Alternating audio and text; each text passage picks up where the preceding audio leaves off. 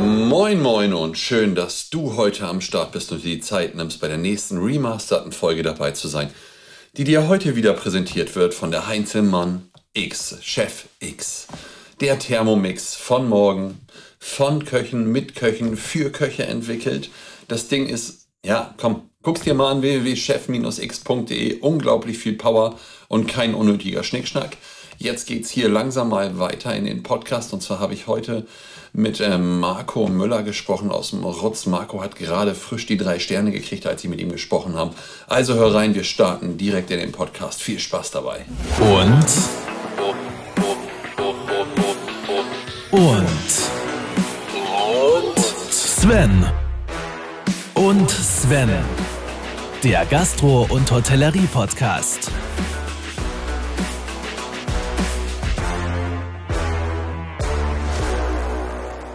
Hallo und schön, dass du heute dabei bist. Heute habe ich den Marco von der Weinbar Rutz dabei. Hallo Marco, schön, dass du dir die Zeit genommen hast. Einen wunderschönen guten Tag. Hallo. Danke, dass ich dabei sein darf. Ja, ich bin sehr gespannt. Sehr gerne. Ich freue mich, dass du dir die Zeit genommen hast. Und ja, ich glaube, man kann dir noch gratulieren zum dritten. Ist noch nicht ganz so lange her. Vier Wochen, glaube ich. Pa passt ganz genau, ne? Ähm, wahrscheinlich äh, fast auf den Tag, ja. Also das plus minus. Und äh, nee, nehmen wir gerne entgegen. Da sind wir auch immer noch sehr stolz. Also es sind natürlich wahnsinnig viele Sachen ähm, vorher und nachher passiert, die natürlich jetzt auch davon ablenken. Aber in der Tat ist es eine Riesenehre, die uns da zuteil geworden ist, worüber wir uns immer noch sehr, sehr freuen. Wie fühlt sich das an? Wie hast du das erfahren? Einen Tag vorher per Telefon? Wie war es für dich? Ähm, pff, unfassbar kurzfristig. Also wir hatten uns in der Tat damit beschäftigt, weil dieses Jahr ähm, die Gala nicht in äh, Berlin stattfinden sollte. Und ähm, das war aber schon vorher raus und sondern nach Hamburg geht. Und ähm, dadurch, dass ähm, alle zwei und drei Sterne Köche ähm, nach Hamburg gebeten wurden, was ich eine sehr, sehr schöne Idee finde und äh, diesen ganzen Rahmen noch, noch wertiger macht, auch für die Leute, die vielleicht gerade aufsteigen oder halt neu bekommen, ähm, hatte man im Vorfeld schon dafür gesorgt, dass wir ähm, unsere Anmeldung ausfüllen und da wären wir auch gerne, hätte die Gala stattgefunden, hingefahren. Und von daher, dass diese Gala so groß aufgezogen wurde, hatten wir fast angenommen, dass es dieses Jahr definitiv ein Dreier neun gibt. Wer die Ehre haben wird, das wussten wir natürlich nicht. Ja. Und das wussten wir bis anderthalb Stunden vor dem Livestream, nachdem natürlich die Gala ausgefallen ist, und anderthalb Stunden vor dem Livestream wussten wir nicht. Wir haben wirklich ähm, anderthalb Stunden bevor die offizielle Bekanntgabe stattgefunden hat, einen Anruf mit Pariser Nummer bekommen. Mhm. Und dann hat man sozusagen jetzt diesmal die Bombe bei mir am Frühstückstisch platzen lassen. Bei dir am Frühstückstisch hat sich die Familie gefreut, wa? Ich musste erst mal kurz rausgehen. Da war man in der, in der Tat, äh, ähm, gibt es wenige Situationen, in denen ich verlegen bin. Aber das war in der Tat äh, ein sehr berührender Moment. Ähm, das war sehr überwältigend, muss ich ganz ehrlich sagen, weil wir auch ähm, nicht damit gerechnet hatten. Also ist es jetzt nicht so, dass wir nicht darauf zugearbeitet hätten. Es ist auch nicht so, dass wir nicht wissen, wo ungefähr unserer Meinung nach ein Drei-Sterne-Standard liegen könnte. Mhm. Aber der Antrieb war bei uns vielleicht immer ein anderer und parallel dadurch, dass es in Berlin auch noch nie drei Sterne gab, ist es eine Sache. Wir hatten uns jetzt in dem Segment, in dem wir uns jetzt auch befunden haben, jetzt nicht unwohl gefühlt und ähm, aber mit dem Anruf hatte ich nicht gerechnet. Man liebäugelt vielleicht noch am Tag vorher, wenn man sagt, so Mensch, wenn was passieren sollte, dann vielleicht so 24 Stunden vorher. Mhm. Und äh, aufs Telefon drauf geguckt, keine Nummer verpasst, wo ich sagt, okay, und konnte aber auch relativ gut einschlafen. Und als dann sozusagen aber dann mittags oder also auch im Vormittag die äh, Pariser Nummer da drauf war, dann ist mir mein Herz ganz schön in die Hose gerutscht, muss ich sagen. Toller Moment, toller Moment, sehr bewegend. Das glaube ich gerne. Wie hast du es deinem Team dann gesagt? Rund SMS an alle oder kommt Jungs alle in die Küche, äh, wir müssen was äh, feiern? das ist äh, schon so, man sagt, also man, man hat ja ähm, die, die Verpflichtung der Verschwiegenheit, wenn der Anruf reinkommt und es ist wieder so ein Moment, ne? Das ist halt irgendwie, also als Koch einer der größten Momente, die einem wahrscheinlich passieren kann. Also drei Sterne ist ja wirklich äh, Olymp. Ja, das ist also mehr geht eigentlich nicht. Und äh, es ist schon, wenn man sagt, ähm, das will man eigentlich auch nur rausschreien mhm. und äh, sofort mit seinem Team teilen. Auf der anderen Seite hatten wir natürlich die Bitte äh, von Michelin nicht zu sagen. Und äh, ich habe mich versucht, äh, soweit es geht, daran zu halten. Aber ganz klar, ich habe äh, allen meinem, also meinem kompletten Team eine SMS geschrieben, weil ja um 11 Uhr der Livestream war, habe gesagt, ohne Zähne putzen, ohne Duschen, rein in die Klamotten, ab ins Rot, 11 Uhr will ich alle da haben. Mhm. Äh, inklusive der Geschäftsführung und ähm, dann haben wir sozusagen das äh, äh, per Livestream halt irgendwie hat das Team mit erfahren und äh, ja, pff, ja, mega, sind alle ausgerastet. Ne? Das ist schon auch fürs Team ein unfassbar äh, äh, wichtiger Moment. Oder wie oft passiert sowas, dass man dabei ist, dass äh, man nicht in einem bestehenden drei Sterne arbeitet, sondern dass man äh, Teil eines Teams war, was sozusagen den dritten mit aufgebaut und äh, nachher auch bekommen hat. Also das ist äh, die Jungs haben sich mit Recht dann auch den ganzen Tag gefeiert. Oder die Auszeichnung, nicht sich selber. Ja, aber so, so ist doch geil. Und wie ist das dann, wenn man Fall. kurz danach Restaurant zumachen darf wegen Corona? Was macht man dann den ganzen Tag? Ja, das ist schon also. Das, ähm, man will es rausschneiden, man will, man will weiter äh, abliefern, kann ich mir so vorstellen. Man will zeigen, komm, geil, kommt Gäste, genießt es, feiert den Moment mit uns und dann musst du irgendwie kurz, kurz, paar Tage später musst du einen Schlüssel umdrehen und sagen, ähm, das war's jetzt erstmal. Ja, das ist wie so ein Kneippbad fürs Kopf, für den Kopf. Ne? Das ist kalt, warm, kalt, warm. Also in dem Augenblick äh, äh, Euphorie. Also man braucht auch in der Tat ähm, einen Augenblick, um zu registrieren, was da jetzt gerade passiert ist, dass jetzt wirklich die drei Sterne nicht in einem anderen Haus rein sind. Wir waren ja auch mit zwei Sternen, wo man sagt, es ist schon eine großartige Auszeichnung. Und äh, in dem Augenblick waren wir halt noch in dem Prozess, dass wir uns jetzt gerade damit äh, auseinandergesetzt haben im Kopf. Und parallel aber ähm, dass das halt eigentlich fast beiseite gedrängt wird, weil wir uns mit der Restaurantschließung beschäftigen mussten.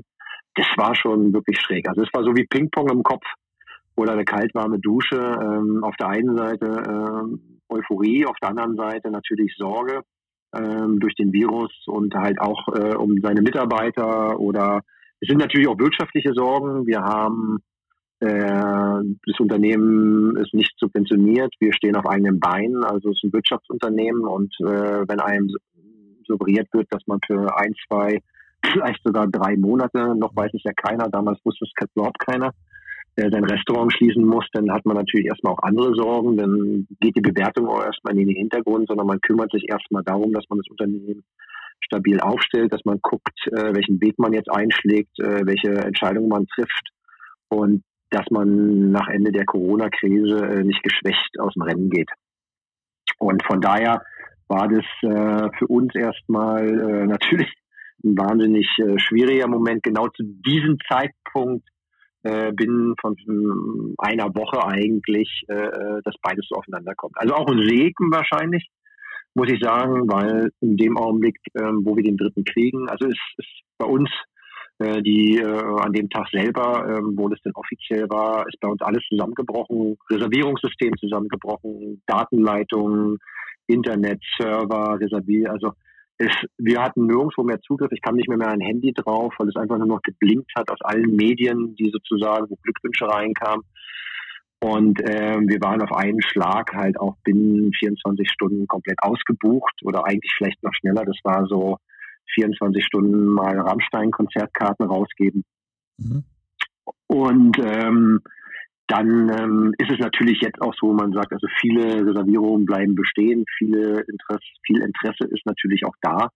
Und äh, natürlich haben wir jetzt auch natürlich Glück in dem Augenblick, wo keiner weiß, wie es danach weitergeht, dass wir die Zuversicht haben, dass es bei uns aber auf jeden Fall weitergehen wird, weil genug Leute interessiert sind, äh, zu schauen, was wir jetzt machen. Also kam die Auszeichnung dann doch quasi, ich bin jetzt mal relativ äh, zynistisch vielleicht zum richtigen Zeitpunkt vor der Krise, dass man sagen kann, okay, egal was passiert nach der Krise, wenn wir aussperren, dann kriegen wir den Zulauf, weil wir den, die jetzt gerade das neue Dreier sind. Ich glaube schon. Also wir hatten generell sehr gute Buchen für dieses Jahr. Die Plätze, die wir hatten, sind sozusagen weggespült worden mit der Bewertung. Ähm, jetzt gucken wir, was übrig bleibt, auch wie die äh, Regeln sind und alles. Aber wir bereiten uns da jetzt auch schon sehr gut drauf vor. Und im Grunde genommen glaube ich schon, dass es halt in dem Augenblick Glück in Unglück ist. Aber man weiß halt auch generell, glaube ich, nicht, äh, wie die Leute darauf reagieren, wenn es weitergeht. Äh, wir haben Regeln, anderthalb Meter Abstand. Äh, die Leute sind verunsichert, äh, scheuen gerade kleinere, enge Räume und, und, und. Ähm, wie ist es dann, wenn die noch kein äh, Gegenmittel haben, zu dem Zeitpunkt, wenn wir aufmachen? Vielleicht haben wir das dann halt auch. Arbeiten ja alle gerade sehr fleißig dran. Aber man weiß, es weiß halt keiner genau, wie es wirklich weitergeht. Also die Sorge ist halt da, aber ich glaube, wenn es jemand schaffen kann, dann jetzt auch mit dem Rückhalt, äh, das ist auch vieles. Sehr schön. Du sag mal, wie nutzt, ja. wie nutzt du denn jetzt, ich sag mal in Anführungsstrichen, die gewonnene Zeit dafür, dass du wieder gestärkt im Endeffekt aus dieser Krise rausgehst? Wie nutzt du die? Ähm, ach, wir sind wirklich in der Tat äh, genauso äh, untriebig oder triebig wie, wie äh, äh, mit geöffnetem Restaurant. Also in erster Linie habe ich mir jetzt einfach äh, die Freiheit genommen und die genieße ich auch sehr, äh, mehr Zeit für meine Familie zu haben. Also ich kann jetzt mit einem ganz anderen Tagesablauf morgens aufstehen, ganz anders sofort Zeit haben äh, für meine Kinder oder für äh, meine Partnerin. Und äh, es ist schon ähm, auch für mich ein Moment, wo man sagt, es ist halt nicht alles schlechter dran, sondern äh, wo man jetzt auch sagen kann, man kann die Zeit genießen oder halt auch an seine Familie weitergeben. Ich habe das jetzt auch so gemacht, dass wir drei Tage lang nichts machen, also Samstag, Sonntag, Montag, so ein verlängertes Wochenende. Mhm. Äh, soll jeder ähm, das machen, was er für richtig hält. Und äh, die anderen vier Tage gucken wir, also das Hauptteam ist im Frei, bleibt auch im Frei. Ich mache parallel trotzdem ganz viel zwischendrin Absprachen, weil es ist für uns jetzt eigentlich eine sehr wichtige Zeit. Also wir haben im Herbst finden die ersten Absprachen statt, was können wir machen, was wollen wir anpflanzen. Jetzt ist es so beim Aussehen mit den Bauern, ähm, die ersten Triebe kommen. Wir fahren jetzt zum Beispiel nächsten Mittwoch raus und machen da halt auch einen kompletten Einsatz ähm, bei einem unserer Bauern ähm, wir gucken, wir schreiben jetzt eine neue Speisekarte. Wir sind komplett gerade, ähm, also nicht das komplette Team, aber ein kleiner Teil unseres Teams ist gerade dabei, eine neue Karte auszuarbeiten, neue Gerichte auszuprobieren. Das ist natürlich auch geschenkte Zeit, weil sozusagen wir uns jetzt voll auf äh, die neue Karte auch konzentrieren können. Und ähm, parallel sind wir, wir hätten jetzt am 1. April diese Woche eigentlich auch unser neues Objekt eröffnen wollen. Wir haben in Kreuzberg noch ein sehr, sehr schönes Haus übernommen, altes Berliner Traditionshaus, das alte Zollhaus am Landwehrkanal. Ähm, und ähm, da haben wir jetzt natürlich halt auch durch die Situation, dass wir halt auch nur zwei Leute auf die Baustelle lassen dürfen und, und Bauverzögerung, die nutzen wir und äh, bauen das Projekt aber jetzt auch weiter aus, so dass wenn die ganze Geschichte sozusagen äh, soweit uns wieder erlaubt zu öffnen, dass wir dann auch da standby sind. Also in der Summe des Ganzen ist mir gerade alles andere als langweilig. Okay. Aber sag mal, wieso bist du damals eigentlich überhaupt Koch geworden? Äh, das ist eine gute Frage. Ähm, also prinzipiell kann man von mir sagen, dass ich schon immer gerne gegessen habe. Mhm. Aber vielleicht auch nicht, aber auch nicht alles. Also es ist halt Essen war auch wie bei jedem Kind, glaube ich, bei mir ein Lernprozess. Ich habe zum Beispiel als kleines Kind ungern in Reihen gegessen. Also bei mir ein einfaches Beispiel ist, meine Mutter, meine Familie hat geliebt. Es gab halt ab und zu regelmäßig auf Wunsch von allen äh, Brühnudeln äh, vom Huhn. Äh, wir, ich bin ja in der Stadt geboren, sind dann später aufs Land gezogen und äh, da hat sozusagen meine Großmutter äh, einen guten Draht gehabt zu einer Züchterin um die Ecke, also dieses privat ausgehalten hat. Und dann hatten meine, meine Mutter hat einen unfassbar guten Hühnereintopf gemacht.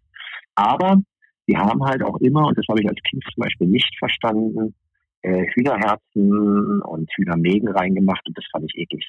Mhm. Als Kind. Und äh, aber ich habe das aber auch nie verstanden, dass äh, äh, am Tisch wenn der Topf hingestellt wurde, sich jeder um die Herzen und die Mägen aus meinem Teller geprügelt hat, so wie jemand, der keine Spargelköpfe isst. Ne? Also da freut sich ja der andere. Und äh, das ging bei mir im Teller immer relativ ab, äh, äh, und dass nicht alles immer rausgepickt wurde. Und irgendwann habe ich gesagt, da muss ja irgendwas dran sein. Ähm, und ähm, dass alle das so mögen, halt irgendwie außer mir. Und an einem geschickten Augenblick, wo ich nicht drüber nachgedacht habe, habe ich einfach mal so ein Hühnerherz probiert muss sagen, das war eine Offenbarung, weil ich bis jetzt noch nichts vorher gegessen hatte, was so zart und so schön nach Huhn geschmeckt hatte wie dieses Herz. Ja. Und ähm, das war ein Moment gewesen, der für mich, äh, wie viele andere Schlüsselmomente, wahnsinnig spannend war. Und äh, ich habe gerne auch gekocht halt irgendwie. Wir sind, hatten, mein Opa, der hat jeden Tag im Garten gestanden und hat pedantisch sein, seine Gemüse, sein Obst, seine Beeren, äh, seine Bäume gepflegt und äh, wir haben frische Eier von Nachbarn gekriegt. Also wir sind schon mit guten Produkten groß geworden und ich habe auch, finde ich ehrlich, ich bin gern mal irgendwie mal zum Löffel und zur Pfanne und zum Topf gegriffen und mir selber was gemacht. Und ähm, anscheinend war das, was ich damals gemacht hatte, halt auch immer gut. Äh, also ich habe immer viel Lob eingestrichen, aber ich dachte halt äh, drüber nach, so habe gedacht, das müsste eigentlich bei jedem so sein. Wäre nie mehr so Berufswunsch von mir geworden. Ich habe gern gegessen, habe gern gekocht, habe gerne auch versucht, Sachen zu perfektionieren. Das hat man mir auch nachgesagt.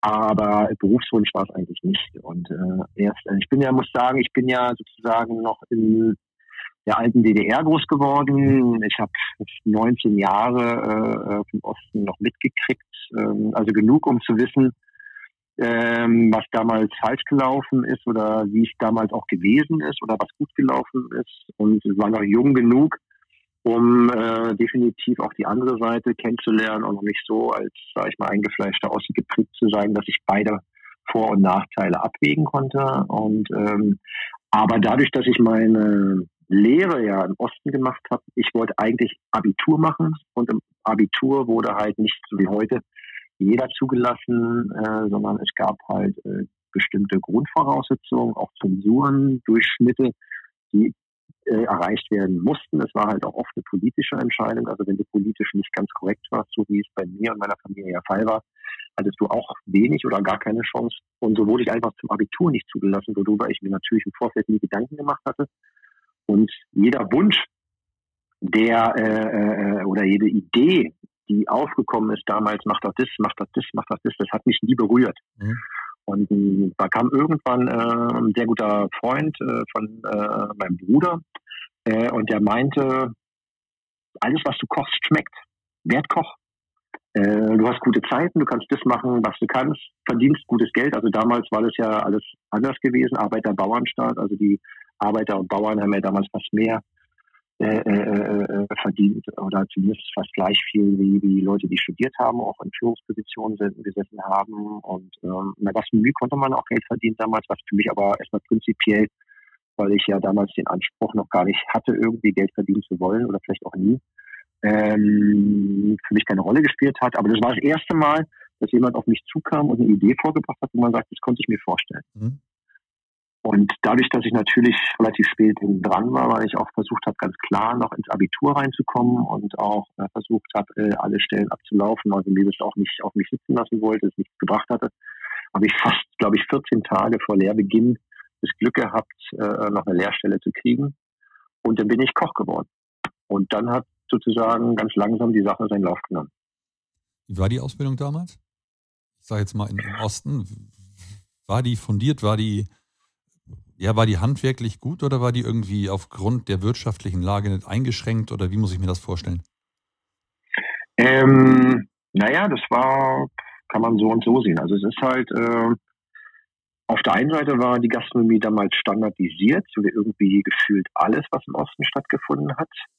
Auf der anderen Seite hatte man dadurch, dass man äh, Zugriff auf weniger Produkte hatte, hatte man wahnsinnig viel saisonale Produkte gehabt. Ähm, die Auswahl war halt auch standardisiert von dem, was erstmal in den Handel kam und was nicht.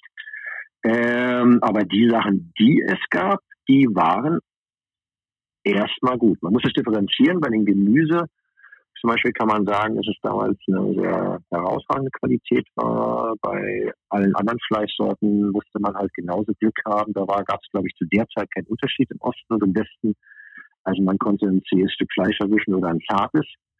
Ähm, aber zumindest für die Ausbildung, muss ich ganz ehrlich sagen, ähm, die war gut. Mhm. Ging auch nur zwei Jahre, also ist jetzt so, man sagt, aber der Vorteil war, es war halt eine sehr starke theoretische Ausbildung. Das heißt, wir hatten wirklich eine Woche Schule, eine Woche Praxis. Und das heißt also, wir haben wahnsinnig viel Allgemeinwissen äh, was zur Gastronomie gehört, gelernt. Und äh, ich war ja sozusagen dann halt nur ein Jahr, nachdem ich mit der Lehre fertig war, ist die Mauer gefallen und dann habe ich auch sofort den Sprung nach Berlin gewagt und konnte sozusagen mit dem, was ich sozusagen als Grundbaustein hatte, in Berlin anfangen und musste sagen, ich war garantiert, was Kochen angeht, über dem Durchschnitt. Meine Produktkenntnis war dann natürlich wieder gleich null, weil äh, all die Sachen, die damals äh, äh, verwendet wurden oder die es äh, auch gab, die kannten wir entweder nur aus dem Fernsehen, nur vereinzelt äh, aus den eigenen Gärten. Aber ich sag mal, das ist in der Tat die einzige Geschichte, wo es äh, kurze Zeit ein Nachteil war, dass man sich da mega reinknien musste, um sozusagen da aufzuholen, was die einzelnen Produkte und die Vielfalt angeht. Okay, also sagst du, du warst fachlich ja. oder theoretisch auf alle Fälle weiter als den, die meisten und dann ging es wohin weiter für dich? Wie ging dann der Weg weiter von Marco? Ähm, na gut, es ist halt, ähm, das war halt irgendwie so ein neues Spiel, neues Glück. Also im Grunde genommen äh, musste man erst mal gucken, was man jetzt aus dem Beruf macht. Also ich muss ganz ehrlich sagen, im Osten wäre ich auf jeden Fall nicht weiter Koch geblieben, weil es in der Tat in allen äh, Gaststätten, wie es ja damals hieß, also äh, das Gleiche gekocht wurde. Also es gab mhm. nur ganz, ganz wenige Gaststätten, äh, wo anders gekocht wurde. Ich hatte in der Lehre auch das Glück, vielleicht halt irgendwie die zwei Jahre, ich war ein Vierteljahr ähm, auf einem Schlachtzerlegebetrieb gewesen, dass ich vernünftige Fleisch- und Produktkenntnisse hatte, ein Vierteljahr in einem Fischrestaurant, ein Vierteljahr in einem besseren, ein Vierteljahr in einem etwas schlechteren Restaurant. Also ich habe sozusagen die Vielfalt kennengelernt und dann ein Jahr lang äh, äh, sozusagen die Grundbausteine der ostdeutschen äh, Gastronomieküche gekocht. Und da hätte ich gedacht, wenn ich das hätte mein Leben lang machen müssen, dann wäre ich wahrscheinlich eingegangen. Also das war halt auf jeden Fall äh, sehr langweilig und ähm, dann auch ohne größere Herausforderungen. Und also das hätte ich mir wahrscheinlich nicht länger gegeben. Da hätte ich mir neue Wege gesucht. Da sowieso der Trieb eher Richtung äh, ähm, also Kunst, Kunst ging oder ähm, die, die Suche eher war, etwas zu finden, etwas zu schaffen, etwas Eigenes zu schaffen. Ähm, etwas äh, Einmaliges oder irgendwie künstlerisch tätig zu werden. Und ähm, da war sozusagen äh, so, eine, so eine Fließbandarbeit, wie sie denn damals stattgefunden hat, äh, wäre denn kein Platz gewesen. Die Frage war dann gewesen, hole ich mein Abi nach, was ich ja denn konnte, oder gucke ich erstmal, was der Beruf kann und hole dann mein Abi nach, weil die Möglichkeit hatte ich ja. Mhm. Und dann bin ich sozusagen sofort nach Berlin reingegangen und hatte äh, äh, im Schlosshotel in, in Grunewald angefangen, ähm, was damals Gerus hieß. Gibt es ja immer noch, äh, nachdem Lagerfeld es damals saniert hat. Mhm. Eigentlich auch zu den damaligen Zeiten ein sehr gutes Haus. Und habe mich dann eigentlich auf die Suche begeben, was Gastronomie alles kann oder wie man sich da kreativ betätigen, verwirklichen kann oder wie ich das Handwerk so gut lernen kann, dass man dann halt auch etwas Eigenes draus machen kann. Und die Reise ging dann übers Schlosshotel, ähm, dann ähm, gab es in Berlin noch das alte Kempinski, da gab es den Kempinski-Grill, das war die, zu den damaligen Zeiten eine der ersten Adressen in Deutschland. Ähm, und habe in der Tat äh, mehrere Wege gesucht, um zu gucken, was Gastronomie erstmal kann, sowas wie Sternegastronomie etc. kannte ich damals nicht. Aber ich wusste, äh, wo ich äh, mit Leuten zu tun hatte, die handwerklich hochwertig gearbeitet hatte und wo nicht. Und bin in der Tat ähm, dann, glaube ich, 94 auf äh, Johannes King getroffen, der damals noch in Berlin war. Mhm. Und auf Frank Ranneburger. Und ähm, die beiden haben, also im Grunde genommen, also war bei mir zu dem Zeitpunkt so ein Punkt erreicht, wenn ich jetzt nicht noch irgendwas finde, außer Hotelküche, äh, womit man sich weiterentwickeln kann, dann hätte ich wahrscheinlich äh, den Abbruch gemacht und hätte mein, mein Abi nachgeholt, weil dann ich so viel gesehen hatte aus den normalen Küchen, ähm, dass ich gesagt hätte, es hätte immer noch nicht gereicht für mehr. Also es hätte mich nicht mein Leben lang binden können. Und äh, dann hatte ich äh, ein Praktikum gemacht bei äh, Franz Ranneburger in Berlin, der damals ja auch schon eigentlich einer der vier oder fünf besten Häuser in Berlin war. Mhm. Äh, und da habe ich das erste Mal gesehen, wie jemand äh, mit wahnsinnig viel Liebe und äh, Produktfanatismus und äh, Liebe zum Detail äh, arbeitet. Und das hat mich wirklich fasziniert. Und ähm, daraufhin hatte damals äh, jemand, den ich kannte, mir die Empfehlung gegeben, ich sollte mich bei Johannes King bewerben, was ich auch gemacht hatte. Und da habe ich sozusagen das erste Mal dann diese Leidenschaft halt auch, die ich fürs Kochen gesucht habe, gefunden, weil es da nicht nur um Produkte ging, die besten Produkte haben wir verarbeitet, aber wir sind halt auch losgegangen, die Produkte, die es damals schon gab, um zu finden. Es war damals eine der kreativsten Küchen halt einfach auch, äh, weil er gerade aus einem äh, sehr guten Haus aus Frankreich auch vorher gekommen ist. Und ähm, das waren alles Dinge gewesen, die äh, äh, so modern, aber trotzdem so wertig waren und äh, auch in der Umsetzung für mich alles so neu war. Mhm und halt auch diese Detailversessenheit, äh, die sozusagen ja auch hinter so einer Sterneküche steckt oder die äh, Produktgenauigkeit. Also das, da hat vom Prinzip ja äh, angefangen, bis bei mir eine Idee zu werden, äh, wo man sagt, Leidenschaft etwas äh, zu finden, womit man halt immer wieder die Leidenschaft und halt auch die Euphorie äh, und sich selber halt auch begeistern können, halt irgendwie, dass ich da was gefunden habe, was sich bis heute eigentlich auch angehalten, gesteigert hat und ähm, was ich mir behalten konnte, ja, also einfach oder beziehungsweise etwas gefunden, wonach ich vorher eigentlich fast vergeblich gesucht hatte. So die eigene Zufriedenheit und die Herausforderung halt auch etwas Besonderes machen zu können. Mhm. Also hast du dann noch den Weg gefunden, im Beruf des Koches dich kreativ, künstlerisch zu verausgaben und zu sagen, okay, hier kann ich, hier will ich und hier mache ich jetzt weiter. Und dann ging es ins alte Zollhaus. Bevor es jetzt aber ins alte Zollhaus geht, schau dir unbedingt nochmal die Chef X an.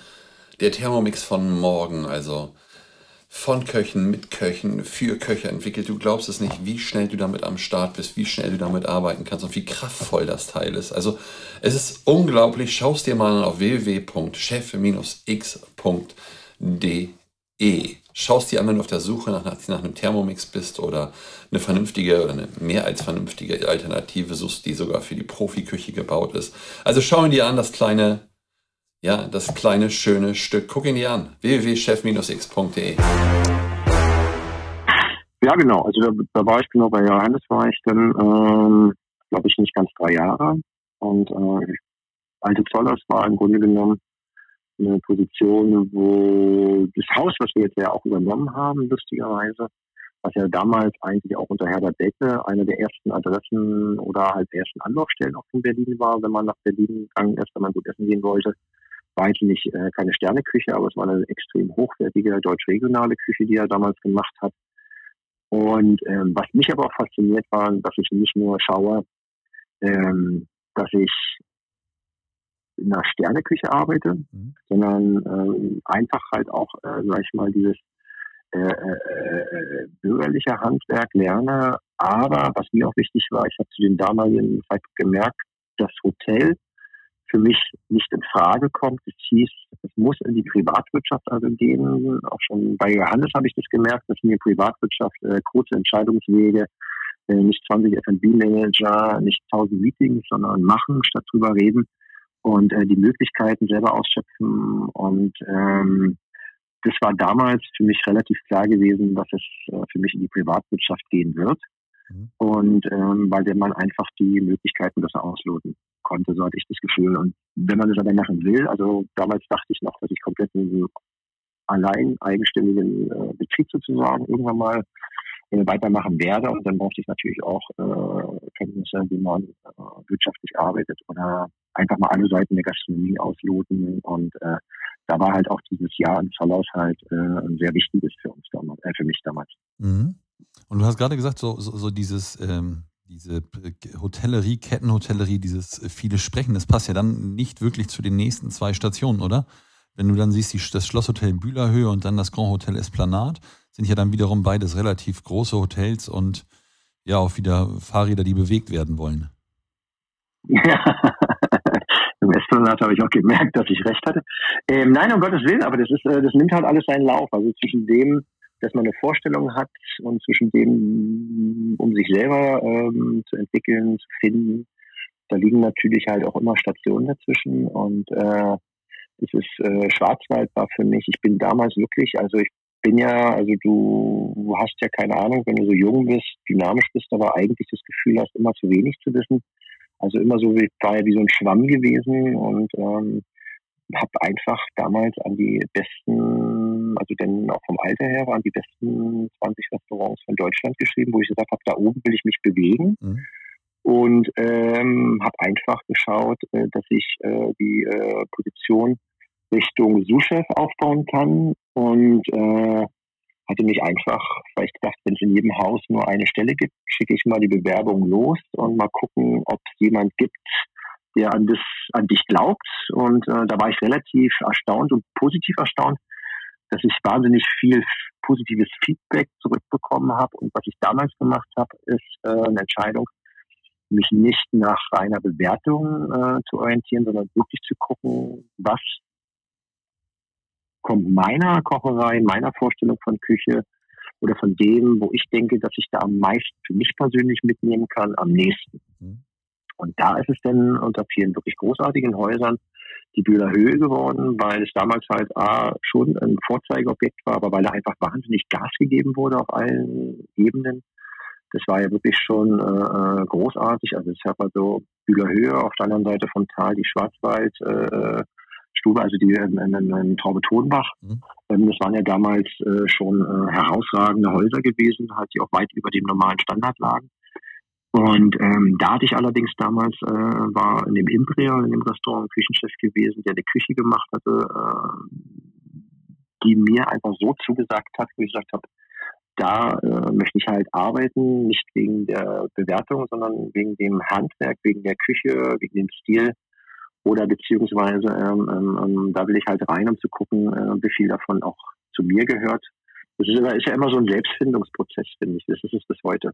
Mhm. Und deswegen äh, ist ja ein kleines Hotel. Also wir hatten ja, hat ja kaum Betten gehabt, die Bühlerhöhe. Das war mitten im Schwarzwald oben. Also ein paar Menschen brauchtest du da schon um dich rum, wenn du aus Berlin kommst.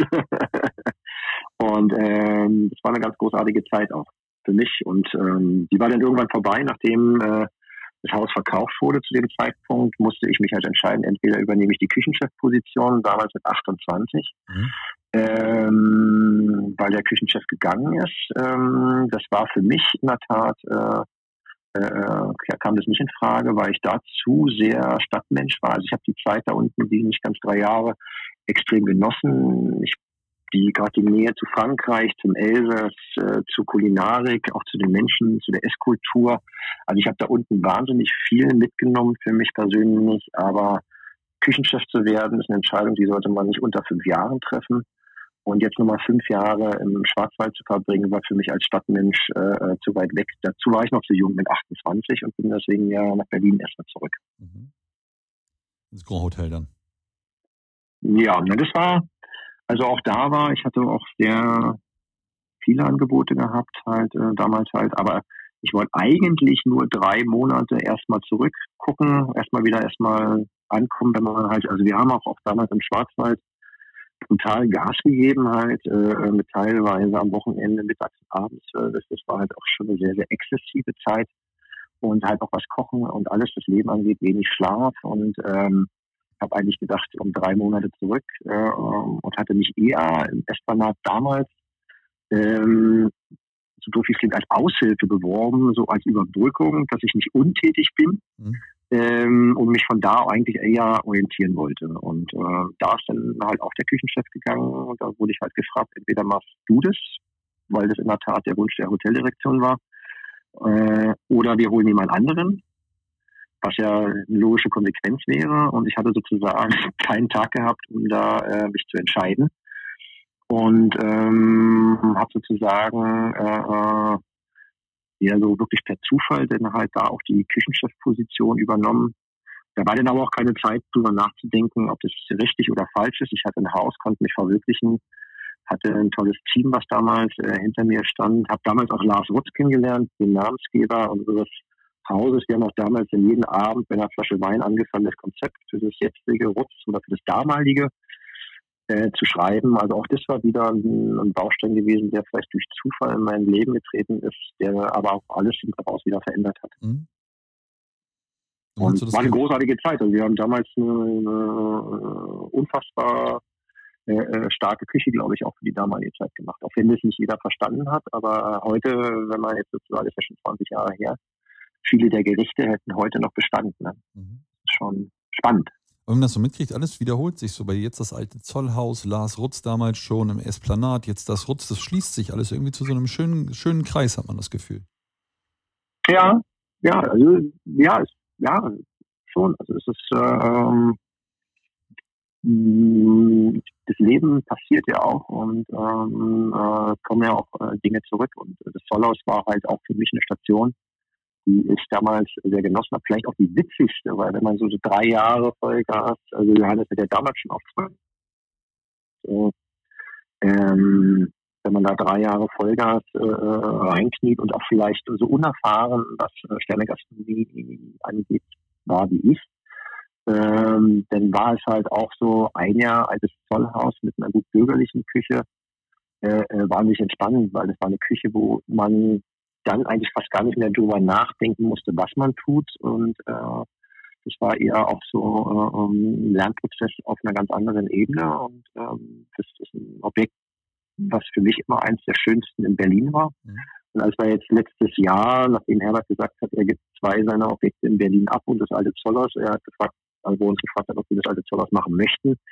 Wir waren in der Tat auch das erste Mal an dem Punkt, wo wir gesagt haben, Mensch, lass uns doch einfach nochmal ein zweites Objekt machen halt, ähm, auch weil wir halt langfristig halt auch überlegen sind, ähm, ob wir die Weinbar äh, ähm, ein Haus weiter reinpacken oder nicht und äh, unser Objekt in der Chausseestraße vielleicht einfach äh, auch ohne Weinbar weiterführen wollen. Das sind alles Überlegungen, die noch nicht äh, äh, aktuell sind und äh, da war natürlich äh, das Zollhaus angeboten zu bekommen, A, mit meiner Geschichte da drin, aber halt auch äh, das Haus an sich mit der Lage, äh, äh, ja, das war halt auch irgendwie fast ein Geschenk. Ne? Aber für mich hat sich natürlich auch hier wieder ein Kreis geschlossen, ja. Mhm. Von da aus bist du dann noch einmal raus aus Berlin, habe ich mir sagen lassen. So ein bisschen vor die Tore von Berlin ging es dann, ne? Ähm, ja, ja, also genau, das war auch hier ähm, war ich sozusagen in Vorbereitung aufs Rutz. Ähm, Wie in Vorbereitung? Stand da schon fest, dass du das Rutz, Rutz übernimmst oder noch nicht? Ähm, na, das, wir hatten damals, Lars und ich hatten das Konzept geschrieben, beziehungsweise wir hatten uns hingesetzt und wir waren äh, beide ein Jahrgang, das heißt, wir waren beide 28 ja. und 29 Vielleicht waren wir dann auch irgendwann mal 30 und äh, in der Zusammenarbeit und wir haben uns einfach Gedanken darüber gemacht, was an der Top-Gastronomie heutzutage äh, zeitgemäß ist und was nicht zeitgemäß ist und äh, äh, welches Bewusstsein damals auch äh, gelebt wurde, was uns davon passt und was uns nicht passt. Und wir haben im Grunde genommen, was man besser machen könnte, wie man äh, Top-Küche halt auch gästeorientierter orientierter präsentieren kann. Also damals waren ja alles sehr schwere, frankophile Restaurants, schwere, ausladende Tischdecken, Silberkronleuchter, Silberbesteck, äh, Top-Service zwar, aber im Weine halt auch nur aus dem Bordeaux, Italien. Also wir haben ja damals wenig regionales äh, Bewusstsein oder wenig Regionalstolz gehabt, mhm. weil das vielleicht halt auch den Deutschen zu dem Zeitpunkt generell gefehlt hat äh, aus der Geschichte raus. Und äh, es war halt immer alles gut gewesen. Italienische Weine waren sowieso gut, äh, weil alle da Urlaub gemacht haben. Französische Weine, weil da die Restaurantführer herkamen. Und die haben ja auch, muss man ja sagen, äh, immer konstant. Es ist ja eine ganz andere Tradition, die in Frankreich ja auch schon groß geworden ist. Aber wir hatten zu dem Zeitpunkt und auch früher halt auch immer unfassbar spannende äh, deutsche äh, Winzer, Gewächse, äh, Weine und ähm, es wurde in Deutschland immer so ein bisschen minderwertig runtergespielt, genauso wie unsere regionalen Produkte, sowas wie rote Beete oder egal, also sage ich mal, also wir haben zu dem Zeitpunkt, also vor 20 Jahren und vorher, immer etwas gebraucht und haben das Besondere in dem exotischen Fleisch gesucht oder ich sag mal, jeder war bereit gewesen, lieber ein Kilo Garnelen zu essen, als äh, Barsch zu braten, sage ich mal. Ne? Also und äh, nachdem, sage ich mal, nach dem Krieg vielleicht auch Forelle der einzige Fisch war, war das jetzt auch nicht so gerade der Liebling der Deutschen. Mhm. Und nun bin ich dann wieder die nächste Generation danach, wo ich so sage, ich fand es immer gute Produkte. Also ich bin sozusagen ja nicht mit einer Übersättigung von irgendwelchen Produkten wie Steckrübe, wie mein Vater groß geworden und und und, sondern ich bin ja sozusagen vollkommen neutral damit groß geworden. Ich fand es immer sehr, sehr schade, dass äh, man in Deutschland immer bereit war, lieber mit schlechten Produkten oder mit überteuerten Produkten vom Pariser Markt zu arbeiten, als äh, sich sozusagen auf seine eigenen Wurzeln zu besinnen. Und das waren alles Punkte, die haben wir damals zusammengetragen und ähm, die wollten wir im jetzigen Rutz einfach anders machen.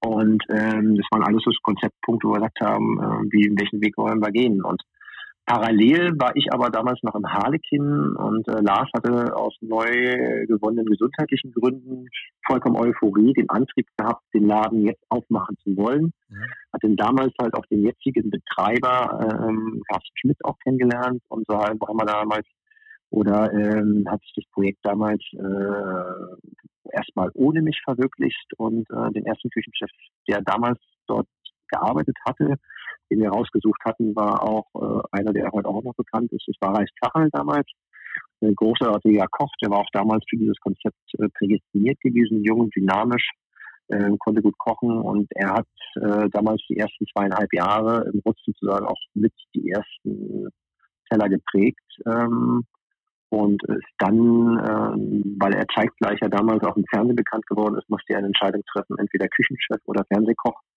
und hat sich natürlich erstmal äh, Richtung seiner Fernsehkarriere orientiert. Und der Deal war aber gewesen, wenn es bei mir passt und Ralf gehen möchte, dann lasst uns alle miteinander reden rechtzeitig und äh, dann gehe ich ein, wenn Ralf geht. Und zu dem Zeitpunkt war das dann rechtzeitig klar. Mhm. Und äh, so hatte ich Zeit gehabt, äh, mich darauf vorzubereiten, äh, ins Rutsch reinzugehen und äh, Ralf konnte in Ruhe seinen, seinen, seinen Ausstieg da planen und deswegen wusste ich auch schon rechtzeitig, dass es da weitergeht. Und bin aber für ein halbes Jahr nach Storkow gegangen, was auch ein sehr, sehr schönes Haus ist, äh, das Schlosshotel in Storkow, Hubertushöhe. Auch eins der, der, der schönsten Häuser damals äh, oder halt auch hochwertigst geführtesten gastronomischen Häuser im Umland und bin sozusagen dann auch für ein halbes Jahr, bevor es im Rutzlos ging, äh, äh nach äh, Storkow gegangen, genau. Und dann ging das Abenteuerrutz los. Das, woran ihr im Endeffekt schon ein bisschen länger dran im Hinterkopf schon drin rumgewurstelt habt und das Konzept im Endeffekt schon klar hattet, dann ging es richtig los.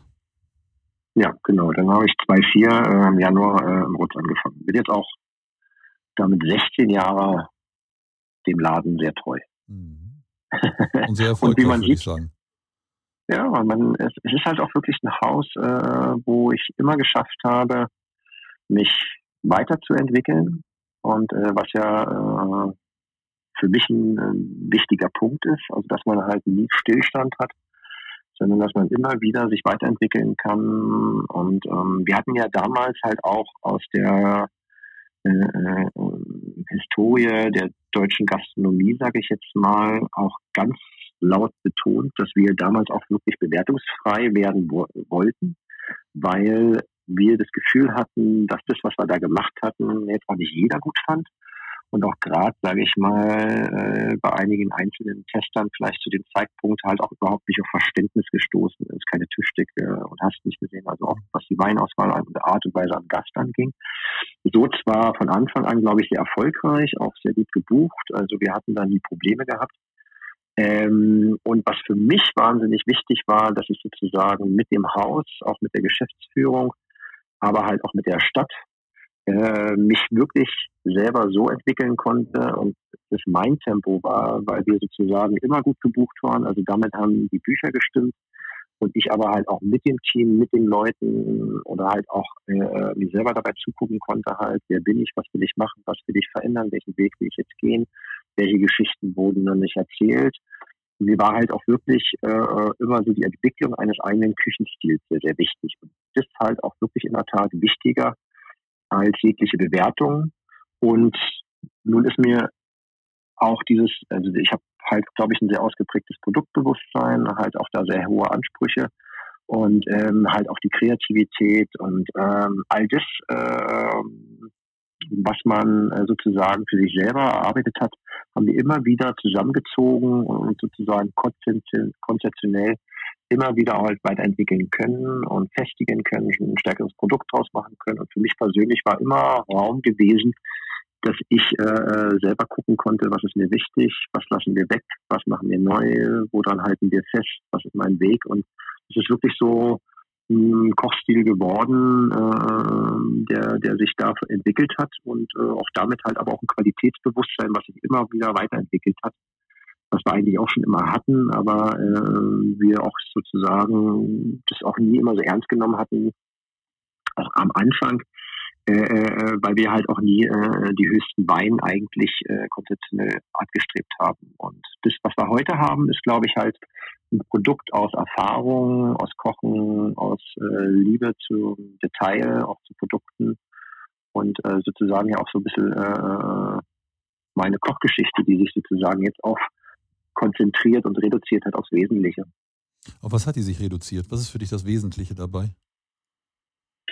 Ah, ich finde, also, ähm, also das Wesentliche ist halt, äh, ähm, es gibt halt mehrere Eckpfeiler, die wir versuchen zu berücksichtigen. Also das eine ist halt, wir suchen wirklich nach Gerichten, äh, dessen Geschichte noch nicht erzählt wurde. Also wir sind nicht so diese Instagram-Fans eigentlich, wo man sagt, dass man immer guckt, was machen die anderen, dass man sich am anderen Markt orientiert und und und. Äh, wir haben immer geschaut, wirklich eigene Ideen umzusetzen. Und äh, für mich ist es halt spannend, also zu gucken, unabhängig davon, also wenn man in der Vergangenheit zum Beispiel, also dieses Produktbewusstsein ist zum Beispiel für bei uns extrem ausgeprägt. Also wenn ich jetzt keine vernünftige Beete kriege, ist die Frage, warum nicht? Was ist an der Beete, die ich bekomme, schlecht? Äh, wo kriege ich bessere her? Was ist nötig, um eine gute rote Beete reinzukriegen? Ja, wo man sagt, also dann geht es darum, äh, welche Sorte haben wir, welcher Boden ist wichtig halt, äh, wie pflanzt man sie an, wann pflanzt man sie an, wann erntet man sie, was braucht sie, was braucht sie nicht. Und äh, so gehen wir halt komplett bei jedem Produkt, was wir verarbeiten, in die Detailforschung. Das ist so. Und äh, wir sind gerade dabei, äh, wir lassen gerade acht unterschiedliche Hühnerrassen durch und versuchen irgendwie so drei der perfektesten Hühnereier zu produzieren. Und wir sind also bei jedem Produkt, wo wir, was wir bei uns im Rutsch haben, versuchen wir das beste Produkt am Markt entweder zu haben oder zu selber zu organisieren. Und ähm, parallel ist aber halt auch diese, also deswegen sage ich immer, wir haben ein regionales Bewusstsein, dieses Wort Regionalität oder dieses Wort Nachhaltigkeit, das wird halt, glaube ich, manchmal auch eindeutig zu häufig benutzt. Aber mir geht es darum, wenn ich über Regionalität oder so regionales Bewusstsein entwickle, dann ist die Frage, was habe ich denn eigentlich vergessen, was kann man denn essen? Also wenn ich in den Garten rausgucke und zum Beispiel da ist ein Haselnussbusch, kann ich die Knospen essen. Ne? Man sagt halt irgendwie, oder gehe ich in den Wald und äh, äh, wo man sagt, äh, das ist auch so ein, so ein, so ein was wir an, an, an Tannen, an Fichten, an, an Kiefern haben, kann man die Nadeln essen oder nicht. Also es gehört auf der einen Seite dann ein, eine Produktive dazu, möglichst auch irgendwie Leute im Umfeld, die einen da beraten, was kann man jetzt essen und was nicht. Das ist halt auch sehr, sehr wichtig, finde ich. Aber äh, wenn man jetzt zum Beispiel sowas wie die Küsten, Küstenfichte äh, äh, Nadeln äh, entfernt und an diesen, also sag ich mal, an diesem harzigen Aroma riecht, mhm. das ist unfassbar. Das ist also, das ist halt äh, ein schönerer Rosmarin, also nicht gegen Rosmarin, aber ich, wir haben halt Rosmarin bei uns rausgenommen, weil wir gesagt haben, wir haben so viele Facetten bei uns an diesen harzigen, weidigen äh, Aromen, dass wir Rosmarin eigentlich gar nicht brauchen. Und das eine hat ein bisschen mehr Zitrus, also in Richtung Mandarine, so wie Douglasie zum Beispiel, Mandarinen, Orange, das andere hat so ein bisschen mehr Zitrone und irgendwie was Abfliegendes halt. Und es ist halt schon, wenn es kommt die Lerche, diese waren jungen Lärchentriebe, die haben ganz, ganz sauberes, ganz, ganz schönes, waldiges, hartiges Aroma. Die Buttons von diesen Lärchen kann man essen. Und dann ist schon spannend, wenn man sich halt wirklich so durch die äh, Produktwelt äh, äh, forstet. Wir haben letztes Jahr äh, äh Johannisbeer äh, äh, nee, das machen wir schon länger, ähm, Stachelbeerholz äh, geschreddert, mhm. mit Öl draus gemacht ähm, und äh, versuchen dann aber halt unabhängig davon ähm, so äh, Komplementäraromen zu finden. Also dass man halt, egal wie mittlerweile, also die Tiefe, die Essenz des Tellers ist es, dass zwei Ideen, also zwei Produkte aufeinandertreffen und die sich gegenseitig stärken, ergänzen müssen und äh, wir setzen halt sozusagen diesen beiden Produkten sowas wie Komplementäraromen an die Seite. Und wir haben jetzt zum Beispiel sowas wie im letzten Herbst vorausgegangen. Wir haben so einen, äh, einen alten Kräutersammler, mit dem arbeite ich schon seit 30 Jahren zusammen. Ähm, der geht für uns los und hat irgendwie bergeweise Wildquitten geerntet und die haben wir eingemacht und einen Saft draus gemacht. Wir haben aus der Maische von dem Saft haben wir einen Essig gemacht und äh, da gucken wir also, was steckt eigentlich in so einem Produkt alles drin? Also wie kann ich die Facette eines Produkts so drehen, dass man halt unterschiedliche Bausteine hat, nicht immer. Und ähm, wie kann man das auf den Teller bringen? Und dann ist halt für uns wahnsinnig spannend, ähm, sowas wie Komplementäraromen zu finden. Und zum Beispiel bei Wildquitte passt dieses blumige, florale zum Beispiel dann sehr, sehr schön sowas wie Stachelbeerholzöl mit dazu, was man dem Gericht mit dazu geben kann. Und äh, so schaffen wir es teilweise, ähm, Produkte uns so zu eigen zu machen, dass wir halt äh, unfassbare Geschmacksideen äh, auf den Teller bringen können. Ja, aber wie machst du das? Gehst du dann alleine durch den Wald und sagst, oh, guck mal da hinten, das könnte nach Rosmarin äh, schmecken? Gibt es da ein Buch? Gibt es da irgendwelche Leute? Wie, wie berätst du, wie holst du dir das Wissen dafür, dass du weißt, was du benutzen kannst, was du nicht benutzen kannst? Äh, okay. Oder ist es einfach so, halt ich probiere mal und guck, was passiert? Naja, das ist äh, beides. Also im Grunde genommen ähm, ist es so, dass ich äh, am, am, Anfang stand äh, eher sowas wie eine Neugier. Mhm. Ähm, also ich, wenn man zurückgeht in meine Kindheit zum Beispiel, der Duft von gemähter Wiese. Mhm. Oder ähm, wenn man an einem Sägewerk vorbeifährt und äh, Kiefern oder Buchen gesägt werden, dieser Duft von gesägtem Holz. Und ähm, oder ich stehe an der Nordsee und mir weht eine, eine Brise um die Nase. Das sind alles Sachen, die einen ja bewegen mhm. und was man mag und was man gerne riecht. Und bei mir ist irgendwann der Punkt, wo man sagt, okay, ich habe jetzt gelernt, wie man Fischfleisch richtig brät, äh, wie man Gemüse äh, al dente zubereitet, sage ich jetzt einfach mal. Und jetzt ist aber die wirkliche Frage, äh, wenn etwas riecht, stecken da ja auch meist ätherische Öle da drin und Aromen. Und die Frage ist, wie komme ich daran oder wie kann ich Gerichte produzieren und dieses Wissen um diese Aromen äh, mir zu eigen machen. Und dann gehen wir halt auf die Suche. Und ähm, lustigerweise ist so eine Kindheitserinnerung von mir. Also mein Vater hat äh, mir irgendwann mal gezeigt, also auf dem Weg zur Schule, ging es bei mir immer um eine Wiese. Also eigentlich ging es noch außen rum, ne? aber ich war immer zu spät und war immer zu faul, wirklich loszugehen. Ich musste meinen Bus schaffen. Das heißt, dann ging es immer schnurstracks äh, durch diese Wiese, morgens immer schön mit Morgentau drauf. Ich hatte aber Pitchen aus der Hose. Aber mein Vater hatte mir irgendwann äh, ähm, gesagt, dass er als Kind ein Grashalm probiert hatte und sein Vater hätte ihm gezeigt, dass man halt, wenn man den Grashalm aus dem Schaft zieht und da sind sozusagen in diesen Verbindungssegmenten sind äh, so kleine gelbe Stücken drin. Ähm, die Verbindungsstücke äh, in, dem, in, in, diesem Halm, da sind sozusagen die äh, Chlorophyll, die grün ausgeprägten, halt die sind ein bisschen fester und diese Stücken, wo der Halm sozusagen äh, zusammengesteckt ist, die sind so ein bisschen weicher und haben so eine leichte Süße.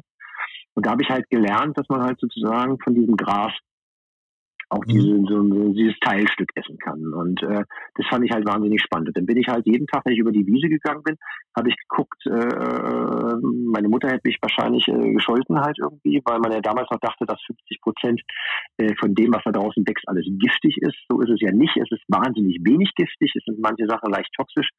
Äh, das Wissen darum äh, muss man sich aneignen. Aber ich habe damals halt irgendwie so die ganze Wiese irgendwie so probiert, welches Blatt schmeckt, das hat eine schöne Konsistenz, das eine war süß, das andere war bitter, das andere war blumig, keine Ahnung. Das fand ich halt wahnsinnig spannend. Und das ist so eine Denkweise, die wir uns äh, vielleicht jetzt auch zu eigen gemacht haben, wo man sagt, ähm, das äh, einfach mal probieren, was gibt's, was schmeckt halt irgendwie, ich gehe los, äh, lass jetzt gerade äh, Birkenwasser ab, zum Beispiel, weil wir wahnsinnig viel auch mit Birkenwasser kochen. Und wenn ich mhm. denke, dass dieses Birkenwasser, das ist, das sind ja sozusagen ähm, vielleicht auch gelernt ähm, aus der japanischen Küche. Ne? Also eine Sake ist ja im Japanischen nicht die, also die beste Sake ist ja nicht die, die am lautesten ist, sondern eigentlich die am leisesten ist und die filigransten Töne auswirft. Ne? Also mhm. das ist ja eigentlich wahnsinnig spannend, wenn man sozusagen die Zartheit von Produkten respektiert und dass es nicht immer nur auf die Nuss ist, sondern dass es halt auch einen Moment gibt, wo man halt Zartheit zulassen kann. Und sowas ist zum Beispiel Birkenwasser. Mhm. Und äh, wir haben aber festgestellt, dass bei, Gericht, bei bestimmten Gerichten das Birkenwasser einfach zu zart ist, sage ich mal. Ähm, und dann haben wir überlegt, wie können wir sozusagen diesen, dieses Birkenwasser innerhalb des Zellers dominieren. Und dann sind wir losgegangen, haben äh, eine Birke genommen, haben die geschreddert und äh, haben die äh, einen Tag in, in, in dieses Birkenwasser eingelegt, 24 Stunden, haben die abgesiebt und haben festgestellt, dass wir sozusagen durch dieses Schreddern ähm, und aber durch dieses eigene Holz einfach eine wahnsinnig schöne, spannende Eigennote dazugefügt haben. Mhm. Und äh, das sind so Projekte, die haben wir eigentlich tagtäglich am Laufen, was geht, was geht nicht. Und wir haben, wie gesagt, auch Leute, die uns dann informieren. Aber wo kommt die Inspiration dahin? Woher kommt das, dass man eine Birke schreddert und in Birkenwasser legt? Woher holst du deine Inspiration? Wie machst du das? Ähm, naja, das ist ganz unterschiedlich. Also ich lasse mich wirklich in der Tat wahnsinnig viel von der Natur inspirieren. Ähm, das, was ich meinte, also es ist wirklich eine gesunde Portion Neugier, die dahinter steckt. Und ähm, ich versuche halt, was ich gelernt habe, also es gibt eine Sache, die wahnsinnig wichtig für mich ist. Ich brauche halt immer jemanden, mit dem ich mit dem Ball zuspielen kann. Also ich habe einen sehr, sehr guten zweiten Mann bei mir in der Küche. Also allein um laut denken zu können, ich muss, ich kann immer besser laut denken, deswegen brauche ich irgendeinen, der so ein bisschen versteht, welchen Weg wir gehen wollen. Oder äh, es gibt nur ganz wenig Leute, die dann auch wirklich an der Stelle, äh, wenn es darum geht, neue Dinge zu entdecken, einen folgen können. Und ähm, also von daher ist für mich sehr, sehr wichtig, dass ich einen zweiten Mann habe. Und das ist, wie wir an Gerichte rangehen, wo man sagt, äh, man nimmt ein Produkt in die Hand und tut eigentlich, also ich versuche einfach generell, äh, auch wenn wir mit unseren Bauern Absprachen führen, deswegen nimmt man jetzt einen Kohlrabi. Ne? Mhm. Und man sagt, äh, das ist ein Kohlrabi, ist ein wahnsinnig gelerntes Produkt. Wir haben geguckt, dass wir äh, den besten Kohlrabi für die Erde, die wir im Unlandtal anpflanzen, äh, dass wir keine Hybrid-Geschichten äh, haben. Also wir haben jetzt einen Kohlrabi, der wirklich nach Kohlrabi schmeckt. So, mhm. Bums. Oben ein bisschen Schärfe, leichte Süße, nicht zu spät geerntet, dass er also nicht holzig ist. So, jetzt beißt man den Kohlrabi rein und ein Hammerprodukt. Kann man ja auch schon mal so essen, Salz drauf. Ähm, die Frage ist, äh, was kann Kohlrabi dann noch? Dann kann man in Butter glasieren, okay, haben wir schon alle gemacht. Ähm, was geht noch? Und dann fangen wir an, darüber nachzudenken und machen ein Produkt rein, wo man sagt, okay, dann können wir den vielleicht sauer einlegen. Wir vielleicht können den vielleicht äh, auf Molke gären. Wir können den vielleicht nur in Molke einlegen. Mhm. Wir können den äh, in oder auf Salz trocknen und äh, wir können Saft machen. Wir können äh, äh einen Kohlrabi nehmen äh, äh, und einen Kambucha drauf machen. Ne? Also, also wirklich unterschiedlichste Produkte rein, um einfach so zu tun, okay, als wenn wir das noch nicht in der Hand hatten, Augenscheinlichste, was wir sozusagen im Petto haben, nach hinten stellen, zu gucken, was kann das Produkt jetzt noch. Mhm. Eine natürliche Säure aufbauen, das eine Mal kommt Kohlenwasser bei raus, das eine Mal kommt mehr Säure bei raus und, und das eine und dann schauen wir halt, äh, welche Bausteine wir davon brauchen. Und das ist halt oft Teil unserer Inspiration, wo wir sagen, ähm, wie viel äh, steckt eigentlich in so einem Produkt drin, wie viel kann man rausholen. Und ähm, das ist ähm, so ein bisschen vielleicht auch Abenteuergeist, den wir haben. Ist und ähm, auf der anderen Seite ist es dann halt auch, wenn man all das macht, äh, für uns wahnsinnig wichtig und dann engt sich das äh, im Team sehr, sehr ein, ähm, was den Geschmack angeht. Weil am Ende des Tages ist äh, egal, was wir tun, das ist ja sozusagen, das ist ja nur eine Denkweise, eine Herangehensweise. Mhm. Ich zeige ja nur einen Blickwinkel mit unserer Küche, aber für den Gast ist es immer noch so, man sagt, also mal die, die, die Challenge ist, äh, es, geht ja um Genuss. Ne? Es geht ja sozusagen, wir gehen jetzt nicht auf eine Abenteuerreise, vielleicht schon mit dem Menü so ein bisschen, aber am Ende des Tages muss darf man nie vergessen, es geht um Essen, es geht um Genuss, es geht äh, um Stimmigkeit, um Feinheiten. Ähm, es kann man alles äh, so spannend wie möglich gestalten. Wenn es nachher nicht schmeckt, taugen die ganzen Ideen nicht. Und dann gehen wir wirklich, wenn wir bei, der, äh, bei den Gerichten sind, gucken wir wirklich, welche Bausteine wir uns nehmen, welche Produkttiefe wir äh, in welches Gericht reinpacken und dann werden die Gänge auch gnadenlos gegengegessen und da fliegen oft mehr Ideen raus, als äh, äh, naja, auf die Karte schaffen. Und ähm, was auch ein schwieriger Punkt ist, also für uns so eine Art Befreiung war, ähm, deswegen sage ich oft, äh, Berlin hat uns auch in der Vergangenheit äh, sehr, sehr gut getragen, weil wir hier wahnsinnig offene, kreative Leute auch in der Stadt haben, auch eine gewisse Dynamik, also Leute auch neugierig sind. Und äh, sozusagen unsere Stammgäste und der Gast in Berlin ist sozusagen unseren Weg ja auch mitgegangen, immer mit Begeisterung. Und ähm, aber die Frage ist, ein Gericht ist wann gut und wer entscheidet es eigentlich? Ja? Und äh, ähm, die Frage ist, und wessen Meinung ist denn eigentlich jetzt tragend? Und wenn du etwas Eigenes machen möchtest, liegt es nachher fast an dir oder ein, zwei Leuten mit aus deinem Team. Aber du musst nachher entscheiden, äh, ist es ein Gang, der großartig ist oder nicht. Und das kann jemand anderes komplett anders sehen. Ne? Also wenn jetzt jemand äh, keine filigrane, keine zarte Küche möchte, sich nicht auf diese Aromen einlassen möchte, sondern ich habe jetzt Bock auf Steak und äh, will einfach nur ein ja, Godot Wein dazu trinken und mit dem Rest lasse ich es in Ruhe. Dann hat jeder das Recht dazu, weil es eine großartige Idee ist. Aber dann ist es natürlich äh, äh das falsche Restaurant Deswegen ist immer ganz wichtig, äh, darauf zu achten, nicht nach Bewertungen zu gehen, sondern nach dem Küchenstil, finde ich, und nach dem, was man an dem Tag eigentlich essen möchte. Und äh, ich setze mich dann einfach hin und esse die Gerichte so lange gegen und wir feilen so lange an diesen Gerichten, bis es mir ein Lächeln ins Gesicht zaubert, bis ich sage, dieses Gericht ist für mich persönlich so genial, wir knacken diese Synapsen, es zaubert mir ein Lächeln aufs Gesicht, dieses Gericht macht mich glücklich, macht mich happy und, und entertaint mich, weil eigentlich die Idee spannend ist, wenn viele Dinge äh, berücksichtigt sind, aber das Letzte, was entscheidet, ist Genuss, dann geht es auf die Karte drauf. Mhm. Ja, schön. Und dabei entstehen wahnsinnig spannende Sachen. Wir lassen Sachen weg, wir bauen Sachen neu rein. Manchmal bleibt nur ein einzelner Bestandteil aus einer kompletten Produktreihe übrig, mit dem wir neu starten. Und ähm, auch beim Essen entsteht wahnsinnig viel Kreativität. Das hört sich mehr als eine 18 Stunden am Tag an. Boah, das ist viel Zeit, die wir dafür haben. Ja, ja aber, aber weißt was ich meine? Halt das hört sich irgendwie nicht nach, ähm, das hört sich nach Spannung an, das hört sich nach viel Leidenschaft, viel Liebe an, aber auch ja. nach viel Zeit. Wie kriegst du da deine Familie noch alles mit unter, unter den Hut? Wie, wie schaffst du das? Hast du dann deine zwei freien Tage, wo du sagst, okay, ich mache nichts anderes außer Familie, außer Kinder, Lebensgefährtin? Ähm, ja. Ja. Also ich finde, äh, solange wie man noch Single ist oder zu zweit in einem Haushalt lebt, ähm, lässt sich noch mehr unterbringen. Ähm, es ist halt in der Tat, in den letzten Jahren äh, wurden halt auch äh, neue Entscheidungen getroffen. Also wir haben jetzt sozusagen, ich habe ja mittlerweile drei Kinder mhm. und bin auch sehr glücklich damit, äh, ähm, jeden Tag, äh, wenn ich aufwache und mir die Lütten äh, auf den Kopf hauen und sagen, ah, aufstehen.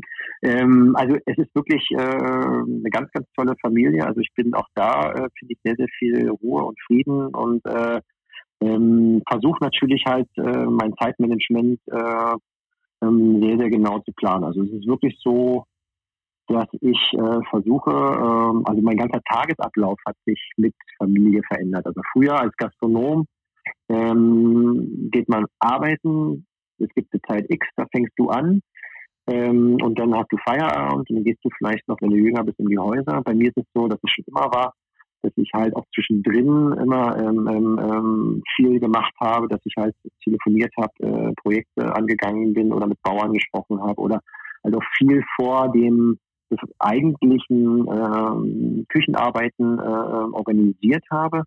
Ähm, ich muss mich jetzt natürlich noch besser organisieren und äh, mit neun oder zehn aufstehen ist es jetzt wirklich nicht mehr getan. Elf Uhr geht auf keinen Fall. Also mit Familie stehe ich jeden Tag mit den Kindern auf, genieße die Zeit, äh, gehe jetzt mittlerweile auch gerade jetzt während der Pandemie, damit ich nicht zu viel Energie übrig behalte am Abend und meine Tochter, meine größere auch, die wir jetzt jeden Tag, sie geht Fahrrad fahren, ich laufen, also auch Sport mit bei, Frühstücken. Also der Tag fängt jetzt bei mir mit Familie an. Mhm. Und ähm, das Wochenende, ich war früher viel auf Kochveranstaltungen und äh, etc haben wir jetzt auch im Sinne der Familie, weil man sich halt nicht auf alles konzentrieren kann und nicht alles machen muss oder alles seine Zeit hat. Da haben wir jetzt sehr, sehr viel sein gelassen. Also auf Küchenpartys findet man uns gerade gar nicht. Und ähm, ja, als Gast, was ich auch gern mache. Und ähm, das sind halt Sachen, also man hat sich neu organisiert und ähm, muss sagen, dass ich natürlich halt auch meinem Privatleben äh, eine sehr starke Partnerin an meiner Seite habe. Also ich zoll Jule den höchsten Respekt jetzt auch mit drei Kindern, wenn ich mal keine Zeit habe, halt, sie ist so eine tolle Mutter und hat so viel Kraft, auch so viel Energie, was er halt an die Kinder weitergeben kann und die macht es großartig sozusagen, dass ich mir da jetzt auch, wenn ich arbeite, wie so jeder andere, auch keine Sorgen machen muss, aber ich habe mein Zeitmanagement schon so aufgebaut, also ich, das ist halt ineinander überlaufen. Ne? Ich habe Projekte, ich habe meine Listen, ich habe Sachen, die ich abarbeiten muss. Ich packe das überall da rein, wo es gibt. Und es gibt die Zeiten, auch gerade wie am Wochenende, wo ich versuche jetzt gar nichts zu machen, auch gerade die Tage, ähm, wo ich versuche nur für die Familie da zu sein und dann kann ich halt an den anderen Tagen punktuell halt auch manchmal vielleicht ein bisschen mehr schaffen. Aber prinzipiell muss man sagen, ist es ein Prozess, der in einem immer weitergeht. Also man kann das jetzt auch nicht einfach ausschalten. Ne? Also wenn du etwas überlegst, wenn dir etwas im Kopf rumschwirrt, dann äh, behältst du diesen Gedankenprozess bei dir, ob du nun zu Hause bist oder im Laden. Und es gibt Dinge, die müssen halt abgearbeitet werden. Und es gibt aber ähm, Dinge, wo man sich wirklich organisieren muss, dass man sich am Ende auch nicht verwurstelt oder bestimmte Sachen lernen muss, was ja für mich auch schwierig war. aber ich mittlerweile durch, dadurch, dass sehr starkes Team habe, halt auch Dinge einfach abgeben muss und dass man sich halt um die Sachen kümmern kann, äh, die man gerade auch dann äh, fertig machen möchte oder muss oder dass es halt Regelungen gibt, wie man sich nachher halt auch wieder trifft. Also wir haben jetzt auch bei unseren Köchen halt immer Projekte, wir binden die sehr stark mit ein, die haben mehr, einen mehr Talent, die anderen weniger. Und äh, da ist halt auch ganz stark mittlerweile das Team gefragt. Sehr schön. Marco, ob du es glaubst oder nicht, wir sind gleich bei einer Stunde zehn. Habe ich doch gesagt. Also ich fand das gerade so ein schönes Schlusswort, ein Loblied aufs Team. Ich denke, ich ziehe jetzt mal die Handbremse und ich sage, es reicht für heute vielleicht nochmal ein zweites Mal in einem Jahr oder sowas. Auf alle Fälle möchte ich Gerne. dir für deine Zeit danken und für die offenen und ehrlichen Worte und für den Einblick deines Lebens und wie du das alles siehst und wünsche dir für die Zukunft und alles erdenklich Gute und ja. Vielen Dank, vielen Dank. Also danke, dass ich dabei sein durfte und ähm, ich hoffe, ich habe es jetzt nicht zu statisch gemacht und ähm, aber ja, spannende Geschichte. Auch gerade jetzt, äh, wenn wir wieder öffnen, bin ich auch sehr gespannt. Ähm, wir haben auch viele tolle neue Ideen gehabt. Ähm, wir haben ein sehr spannendes Jahr noch vor uns. Dankeschön, dass ich darüber sprechen durfte. Immer gerne, Marco. Ich danke dir. Bis dann. Ciao. Boah, was ein netter und sympathischer Typ, der Marco. Also ich habe selten so einen netten Menschen kennengelernt. Aber jetzt nochmal ganz kurz zurück. chefx.de, der Thermomix von morgen. Also, ja, die professionelle Alternative zum Thermomix. Wenn du gerade auf der Suche bist, schau sie dir an. Und wenn du sonst noch Lust hast, geh mal auf deinen Podcast-Dealer deines Vertrauens. Lass mir einen Daumen hoch da. Abonniere meinen Podcast, damit würdest du mir einen Gefallen tun und das hilft mir. In diesem Sinne, vielen Dank. Bis zum nächsten Podcast. Dank dir. Ciao. Und Sven der Gastro- und Hotellerie-Podcast. Wir hören uns. Bis bald.